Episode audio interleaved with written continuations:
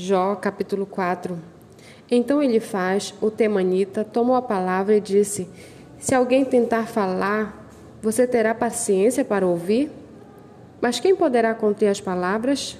Veja bem, você ensinou a muitos e fortaleceu mãos cansadas. As suas palavras sustentaram os que tropeçavam e você fortaleceu os joelhos vacilantes. Mas agora, quando chega a sua vez, você perde a paciência. Ao ser atingido, você fica apavorado. Você não tem confiança no seu temor a Deus? Não tem esperança na integridade dos seus caminhos? Pense bem: será que algum inocente já chegou a perecer? E onde os retos foram destruídos?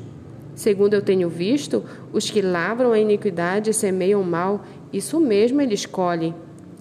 Com o hálito de Deus perecem, e com o sopro da sua ira são consumidos.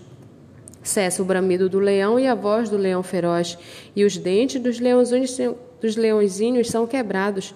O leão morre, porque não há presa, e os filhos da leoa andam dispersos.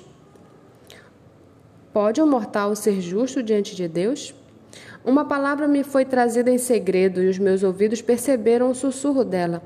Entre pensamentos de visões noturnas, quando o sono profundo cai sobre as pessoas, sobrevieram-me o espanto e o, o tremor, e todos os meus ossos estremeceram.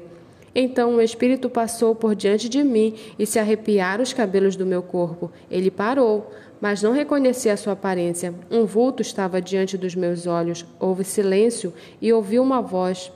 Pode um mortal ser justo diante de Deus? Pode alguém ser puro diante do Criador? Eis que Deus não confia nos seus servos e os seus anjos atribuem perfeições. Quanto mais aqueles que habitam em casas de barro, cujo fundamento está no pó, em que, se, em que são esmagados como a traça. Nascem de manhã e à tarde são destruídos.